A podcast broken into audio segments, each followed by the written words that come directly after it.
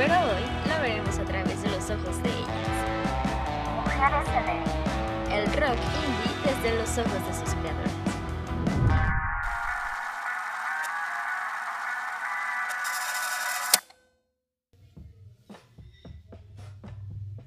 Bienvenidas, bienvenidos, bienvenidos a este su programa que lleva por nombre Mujeres en el Indie, un espacio realizado por la Universidad Autónoma Metropolitana en la revista digital Abnormal. Pero si no han escuchado eh, Mujeres en el Indie, les cuento un poco de lo que va. Eh, Mujeres en el Indie se concibió para conocer las historias vivencias y experiencias de las mujeres que viven y forman parte de una escena de rock independiente en la Ciudad de México y zonas conurbadas.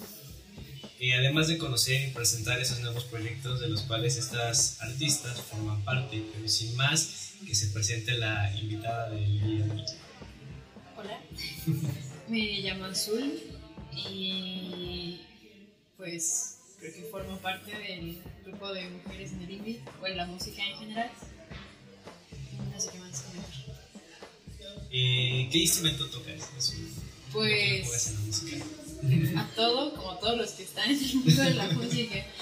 Pero pues creo que el de excelencia o el que hice más tiempo es la guitarra. Pero igual un rato le di al bajo, a la batería también un rato, al piano igual.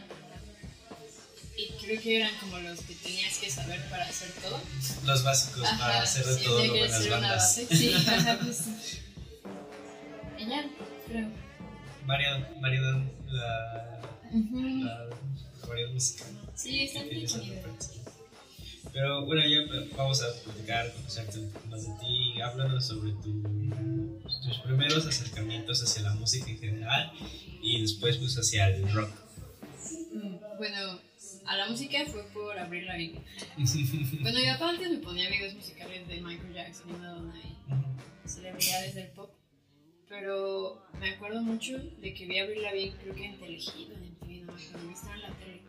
Y me llamó mucho la atención y yo quería ser como Abril Lavigne y me pedí que me comprara una guitarra compraron así como la más X y me metieron a Berkham a tocar. Ajá. Y luego mi papá dijo, bueno, pero si lo vas a hacer, hazlo bien. Entonces me metí a la Nacional de Música, no pasé el primer examen, pasé el segundo, y ahí entré en guitarra clásica. Y pues ya aprendí muchas cosas. Luego, como que no está. Ah, ahí encontré que me gustaba mucho el jazz y ya no quería tocar el clásico, pero tuve unos problemas ahí como profesor y luego dije, pues mejor pruebo otro instrumento porque como que no me satisface 100 lo que estoy haciendo aquí y acabé con más problemas y total que me salí y entré en una etapa de odiar la música así fuerte, fuerte, fuerte. O sea, yo creo que después de eso no toqué la guitarra como en cuatro años. O sea, así la abandoné. Luego, en una etapa sad de mi vida, descubrí a Taylor Swift. y vi que hacía un disco entero con cuatro acordes y yo quedé fascinadísima. Y me aprendí todas. Y ahí descubrí también a Ed Sheeran. Ed Sheeran tocando muy bien la guitarra. Y me volví a aprender. Compré una acústica, me aprendí sus canciones. Y como que ahí le volví a agarrar pasión a la música. Sobre todo la guitarra acústica. O sea, realmente como la guitarra eléctrica no la toqué hasta que entré al proyecto en el que estoy, el de Hot Marys porque que tocar la guitarra eléctrica, pero en esencia siento que me siento más como la guitarra acústica. Y pues el rock pues ya viene de que la música que está de moda y lo que escuchas y pues siento que una vez que toques la guitarra es de ley que sepas cosas de rock. Bueno, no sé, a mí se me hace como lo típico, incluso aunque no quieras. Por ejemplo, cuando iba en Berka me enseñaron Vértigo de YouTube, aprendí Holiday, o sea, aprendí cosas que siento que todos se sabían pero ¿por qué dices que, o sea, de, llevar una guitarra es ya sinónimo de tocarlo? O sea, ¿qué te lleva a decir esa declaración? bueno, porque yo sentía, o sea, que si entrabas como a aprender, o sea, de entrada, a mí no me preguntaron como tal que quería tocar, o sea, mi profe me enseñó Sweet Child of Mine, el solito, digo, vértigo, y pues porque eran power chords y tenía que aprender más, entonces sí. Pero yo siento que la mayoría de entrada sabe alguna de esas canciones. O sea, a mí se me hacían como de ley. De riffs típicos de guitarrista. Aunque no te guste, o sea, te lo sabes. Te lo sabe, aunque sea uno. Sí, sí, sí.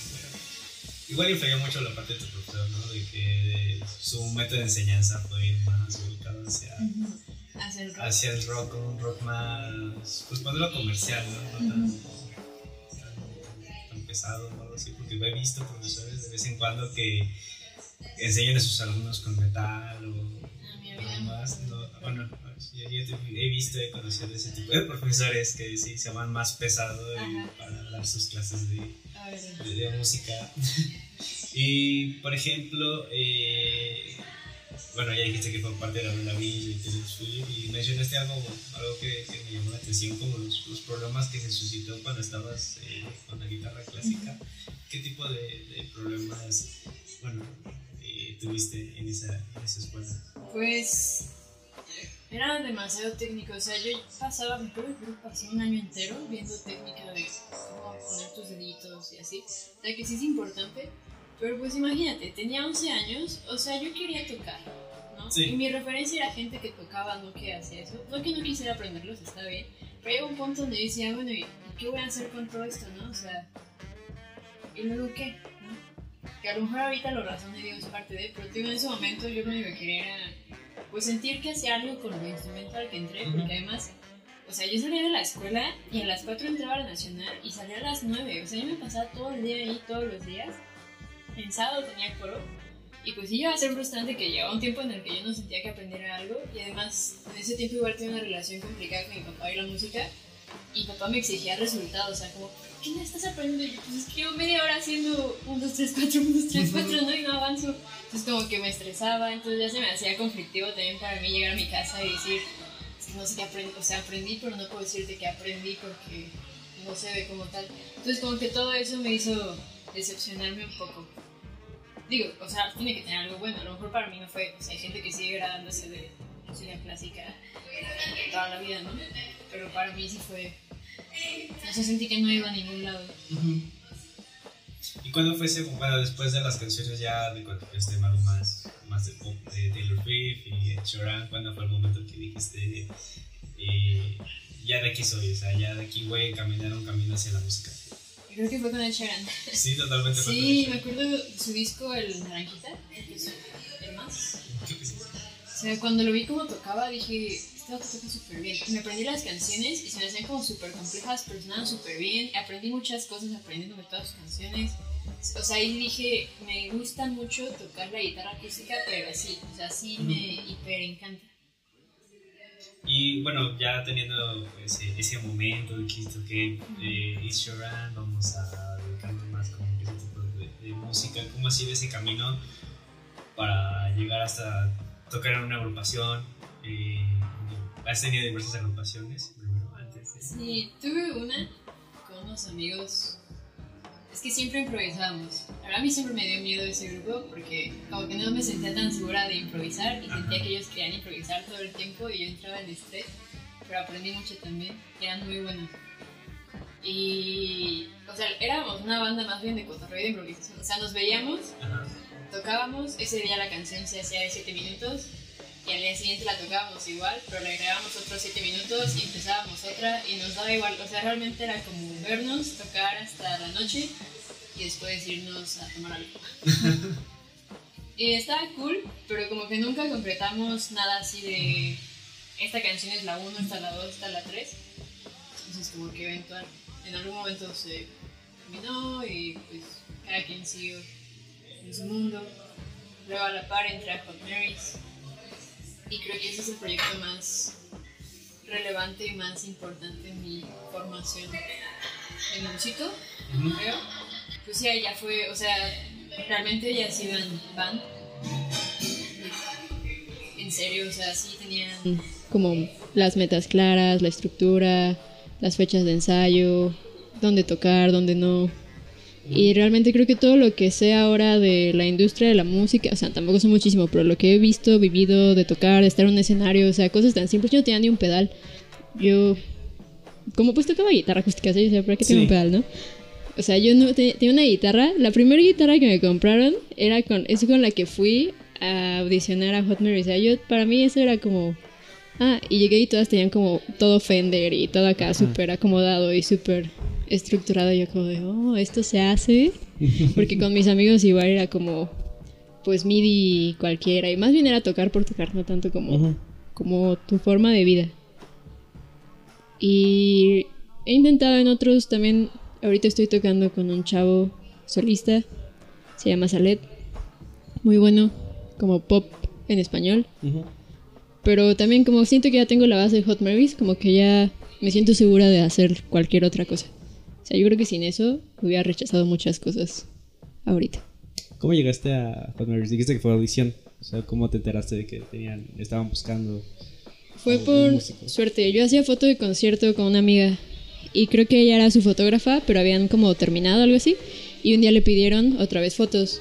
Y pues yo fui con ella a la junta de las fotos y iban a tocar en el Caradura.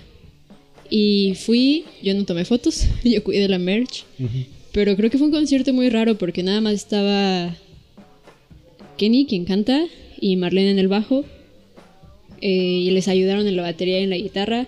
Pero como que sonaron, como que se veía que solo estaban dos de la formación Sí. original. Y le dije, oye, ¿necesitas ayuda? Porque suena muy bien y el nombre me gusta y la música está muy cool, o sea, tiene potencial, ¿no? Y pues me gustaría ayudarte. Y me dijo, ah, sí.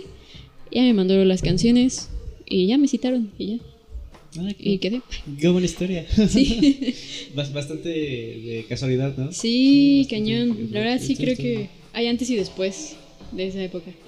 Y ya después, o sea, ya estando con ellas, ¿cómo ha sido la experiencia de estar participando? Ya sea eh, pues, entre ensayos, tocadas, conciertos, videos, o sea, todo lo que implica la relación musical. ¿Cómo ha sido esa experiencia para ti? Mm, pues buena, o sea, te digo, yo he crecido un montón, he aprendido cosas que ni sabía que había. O sea, te digo, desde comprar pedales y saber que mi guitarra podía tener diferentes marcas. Es que suenan cosas que son novias, pero pues yo estaba en el mundo clásico y era diferente. Yo estaba muy ensimismada en otras cosas y luego la guitarra acústica y todo me dio igual, la verdad. Y pues a tocar en escenario, o sea, realmente creo que, o sea, quien soy ahorita se lo debo a Hot Marys. Porque pues también el socializar con tanta gente. O sea, yo de ahora, como me veo ahorita, o sea, yo era muy introvertida antes de entrar a la banda. Y pues tienes que hablar con gente, ¿no? O sea, es un mundo, es una, es una escena de contactos, de hacer amigos, de hablar con todos. Y pues como que todas esas cosas creo que me han cambiado a mí. Y también el exigirme tocar con plumilla, porque yo pues tocaba con mis deditos realmente, Sí. ¿no? Y la acústica pues me gusta más con los dedos. Y ahí tenía que arpejar con plumilla y no lo había hecho nunca. Bueno, desde que había entrado a Ah, Berkham, que tenía seis años, y luego lo dejé. Pero sí fue como, pues fue una transformación completa para mí. O sea, sí le debo mucho a ese grupo. A raíz de toda esta experiencia, desde, desde el momento que entraste a Berkham, por ejemplo, o ya cuando entraste a Hot Marys, de Run, o sea, ¿para ti qué ha significado dedicarte a la música tal cual? Pues sí, creo que es un estilo de vida. O sea, yo ahorita no me, aunque no lo haga profesionalmente o punto que me quede sin bandas y sin proyectos, o sea, yo ya no me visualizo pasar una semana sin que toque un instrumento. O sea, ahorita, por ejemplo, tengo la batería en la casa de mi mamá y hay momentos donde entro en tanto estrés que le digo, lo único que quiero es ir a la casa de mi mamá y tocar. O sea, como que ya es parte de uno el tocar. O un día está desesperado y dices, nada más quiero llegar y aunque no haga nada, como tocar la guitarra o ver qué sale en, la computadora, ¿no? O sea, ya siento que es, es parte de, de quién eres. O sea, ya no hay vuelta atrás, yo siento. O sea, yo no me veo, digo, aunque no haga nada en concreto, o sea, pasando la vida sin tener al menos un momento en la semana donde pueda tocar un instrumento o hacer música. Aunque no haga nada con eso, o sea, nada más el hecho de tocar. Siento que ya es como respirar. Ah. Como tomar agüita. Ajá. Y bueno, ya centrándonos un poco, bueno, Hot Marys claramente se mueve en una escena independiente, un do it yourself y, y demás, ¿no? O sea, pero para ti, ¿qué es una escena de rock indie? ¿Cómo, cómo la entiendes? ¿Cómo la comprendes? ¿Cómo la vives? Pues. Mira, en México siento que hay de dos. Porque también, o sea, nosotras no nos considerábamos tan indie, sino era más como algo que iba pop. O sea, más allá de do it yourself. O sea, como que sí queríamos que todo estuviera bien estructurado y planeado y contratado y pagado y lo que sea, ¿no?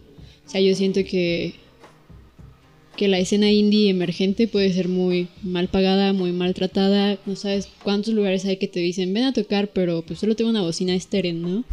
Y es como dudo, o sea, o sea, yo entiendo y se aprecia que quieras que alguien toque ahí, pero pues también es un trabajo, ¿no? O sea, sí, no. O sea, un médico no va así y dices, tengo una cirugía, pero solo traigo un curita. O traigo un-". No, o sea, aceptas que ahí es todo un concepto diferente, ¿no? Y creo que a veces se ve así la música. Y siento que luego nosotros con tal también de hacer música también damos chance a que eso siga. Pero pues al final sí es un trabajo. O sea, por ejemplo, yo lo he invertido desde mi- los seis años, ¿no? A tocar. Sí. O sea, pues ya como en una banda que tenía la idea de ser escena pop indie, o sea, ya no era tan do it yourself, o sea, ya quería que se considerara, pues si sigue, este es mi trabajo, ¿no? Y es el trabajo de tres personas más que trabajan conmigo, o sea, ya no es cualquier cosita de que toque en mi cuarto.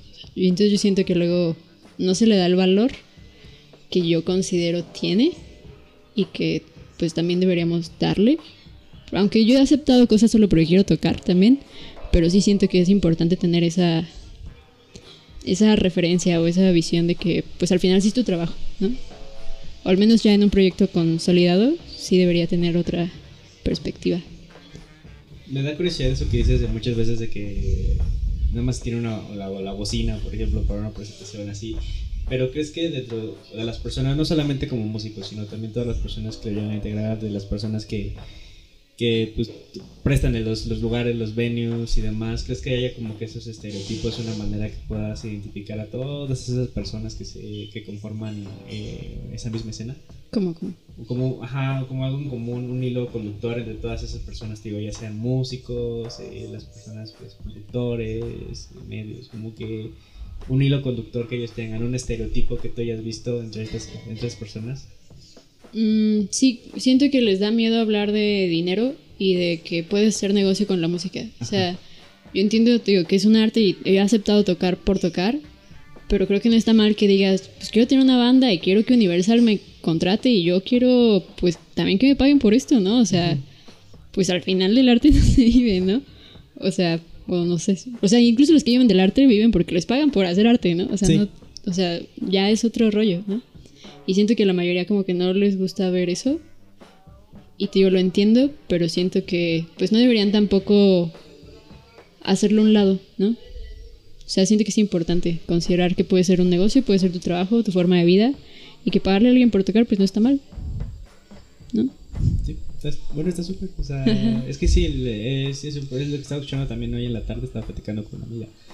No, como que el arte así mismo, pues también como puede ser un espacio de protesta, porque pues, viene mucho relacionado con espacios eh, políticos, por ponerlo de una manera más general. Eh, de igual manera el arte puede ser visto como una manera más formal, ¿no? O sea, los artistas al final de cuentas también tienen que comer, tienen que pagar renta, tienen que solventar gastos, ¿no? Sí. Entonces no solamente debe ser la parte de, ah, pues ven y preséntate y ya, ¿no? O sea, al final hay horas de trabajo detrás, equipo detrás, o sea, es, es- el, el arte no debe ser tan, bueno, es mi, mi consideración, mi opinión, ¿no? Eh, pues desvalorizado, ¿no? Sí. Siempre debe tener como que ese peso monetario porque al final de cuentas pues uno tiene que, que comer, por ponerlo de una manera más general, ¿no? Entonces, ahí estoy muy de acuerdo contigo. Entonces, sí, el arte no solo tiene que ser visto de una manera eh, como espectáculo o algo visual, como ah, en el museo o los conciertos, sino que también tener algo más, más económico. No sé, me gustó mucho lo que dijiste, de, que- como ese, ese estigma que se tiene detrás de, de- de- Ujú. del indie. Bueno, de la música, del rock, las, de las artes en general. Sí. Pero ahí continuando con las preguntas, con la, con, con la plática, metiéndonos así. eh, eh, de a lo largo de toda tu carrera has tenido vivencias que te hayan marcado, que, que a la fecha todavía recuerdes. Mm, ¿Ya como en banda o...? Sí, en tus, ya, ya como, como bandas, eh, bueno, que tus ex- experiencias como. Con bandas. Pues así una fuerte, la verdad no. O sea, he tenido, es que solo he tenido, ay, es que solo he tenido buenas experiencias. O sea, creo que hemos tenido la suerte de que, igual como llevamos el proyecto muy profesional, o sea, no hemos tenido a alguien que nos quede como tan mal o que nos traten mal. Al contrario, o sea, realmente ven, o sea, incluso nos han tocado como que digan, ah, no sabíamos que tocaban tan bien, ¿no? O ah, no sabíamos que porque hemos, o sea, procuramos llegar, o sea, no solo va la banda, va un stage manager, ingeniero de audio, o sea, sí llegamos fotógrafo y como que eso igual le sorprende a la gente, ¿no? Entonces como que de ahí también te tratan diferente.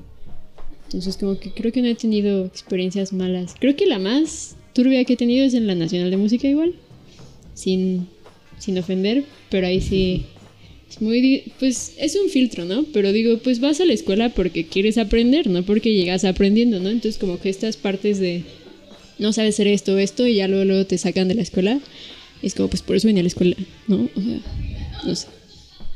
Me dio curiosidad que dijiste de eso de que.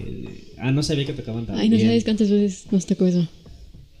Sí, no sé si es porque es banda de morras o que yo sí le adjudico, la verdad.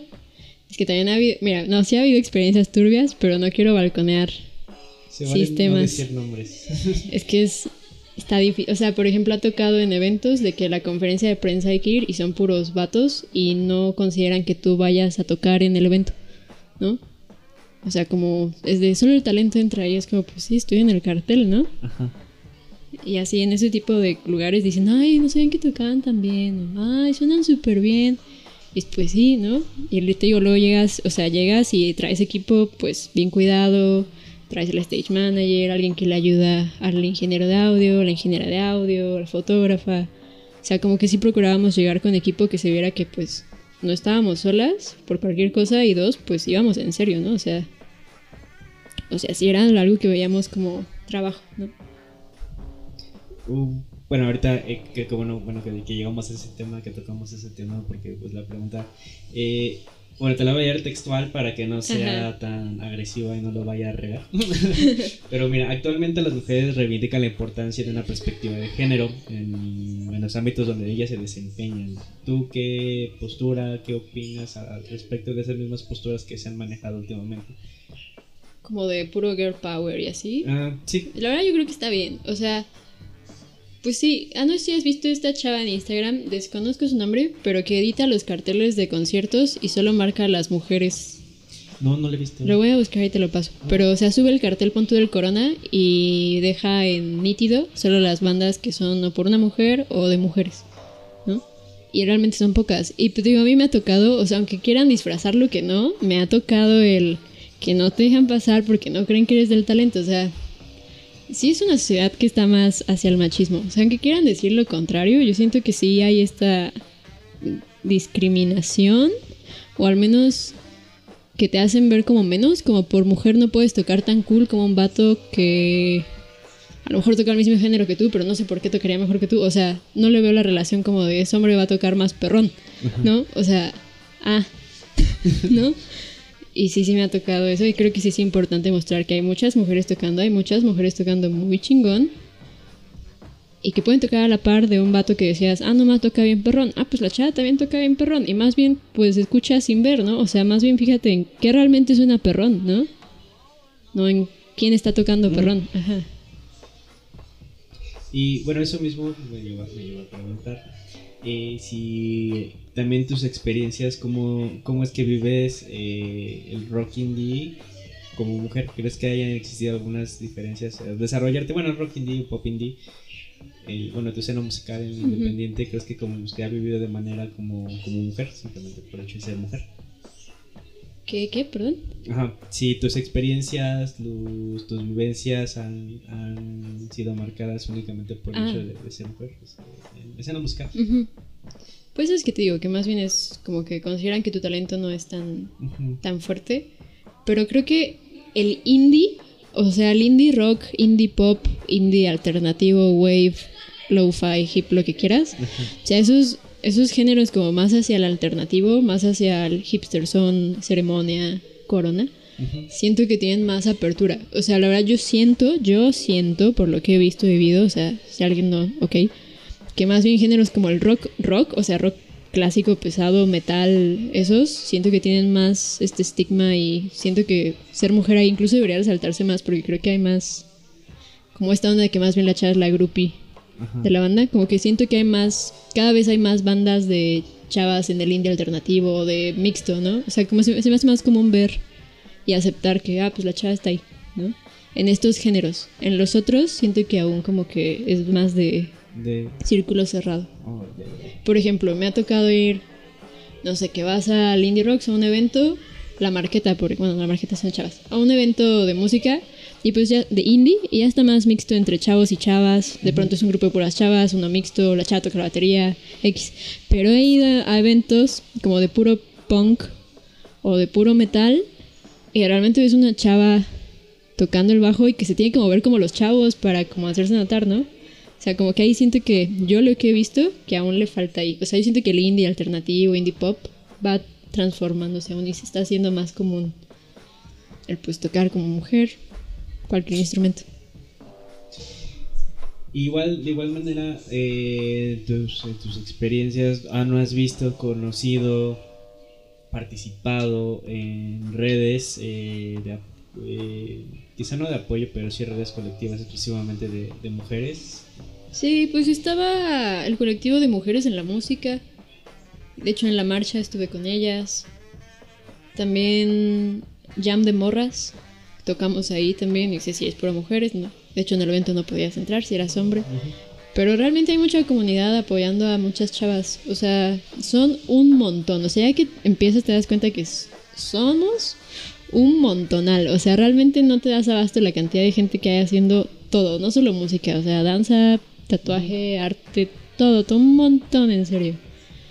O sea, creo que pues está cool que salgan a la luz, ¿no? Igual, pues ya hay muchas formas de salir a la luz. O sea, creo que pues si te puedes dar con las redes y con Spotify y con todo. O sea, Sí. ya puedes tener una consola de, bueno, una interfaz de un, solo una entrada. O sea, puedes hacer ya cualquier cosa. O sea, ya pues, pues date. O sea, es- igual esto mismo, ¿no? De cómo ha evolucionado la forma de producción, ¿no? Creo que también le, has- le ha dado más, más apertura, pues no solamente, bueno, más a las chicas, ¿no? Como que han estado en esa, en esa lucha de, de- de posicionarse hasta cierto, Sí. hasta cierto punto, ¿no? Como estas ventajas tecnológicas que tenemos entre redes sociales, las facilidades que hemos tenido, como dices, las interfaces, las consolas, hasta los mismos instrumentos, ¿no? Como Sí. que igual eh, se han ido abaratando, ha sido más sencillo el acceso a, a, a estos mismos. Sí, pues al final la representación sí importa. O sea, te digo, yo empecé a tocar porque vi a Avril Lavigne en la tele, ¿no? Y supongo hay gente que va a empezar a tocar porque ve a otra chava tocando, ¿no? Y cosas que no son tan comunes como la batería o que sea productora o que esas cosas que creo que es importante que se vean. Pues también para que haya otra chava que diga, ah, pues yo puedo ser ella también, ¿no? Y bueno, ya, ya para finalizar y regresar a un tema más personal, eh, tú cuando empezaste la música, o bueno, quizá ya cuando pasaste, por ejemplo, a, tu fase de Ed Sheeran, eh, ¿cómo te, te- te visualizaste en un futuro? O sea, ¿tú dónde querías verte en un futuro ya cuando dijiste, ok, pues vamos a empezar con la guitarra acústica? O sea, ¿dónde te viste en un futuro? Ah, yo sí quería hacer pop. Bueno, a la fecha. O sea, sí me gustaría hacer un disco pop. Indie pop. O sea, que sea pop. O sea, me encantan las cosas que se pueden cantar por todos, se recuerdan fácil. El final es música, o sea, el pop me fascina. Y me gustaría verme tocando pop o en algún lado. Lo que sí me gustaría es verme tocando para una audiencia y que sé que le gustó lo que hice y lo comparte. O sea, sí quisiera tocar en algún estadio. O sea, mi meta acá como acá de mi sueño era del donde estuviera, o sea, estar en un corona, pero no hasta abajo. O sea, como ya Headline. headla- headliner, ajá. Ah, estaría muy. Bueno, eso sí es con trabajo constante. Ajá. ¿no? Entonces, pues igual, eh, pues tus redes sociales tuyas para igual seguir este, tus, tus proyectos, ya sea personales, con bandas, eh, para seguirte, ver lo que haces del día a día. Ya ves que Instagram es bien chismoso. Sí. pues estoy como arroba o dominique, o si buscan azul dominique, debo salir ahí en Twitter. Twitter lo uso mucho si quieren seguir mis tweets. Instagram, realmente solo uso esas. Estoy en Spotify, hago muchas playlists. Si quieren buscar Azul Dominique, estoy. Ah, y pues a Hot Marys en Spotify. Al chico con el que estoy tocando, Saled, también está en Spotify. Y pues ahí voy a andar, realmente. Muy bien, pues igual un comentario a las chicas que se quisieran dedicar a la música, que no se animan, que algo que no... que, que nada las detenga, que igual si necesitan ayuda, estoy ahí o hay miles de chavas y todas súper buena onda dispuestas a apoyar. Si necesitan juntarse con algún grupito para agarrar confianza, también les van a dejar, pregunten. O sea que, pues no hay límite realmente, ¿no? Pues, qué, qué bonito consejo. pues bueno, nada más no queda más que agradecerte a ti, Azul. eh, agradecer a que vos, creo que hiciste que vos, Tan Café, eh, por facilitarnos el espacio. Eh, mi nombre es Abel Hernández. Y nos escuchamos a la próxima y muchas gracias. Gracias platicar. también. Estuvo muy Bye. amena. Sí.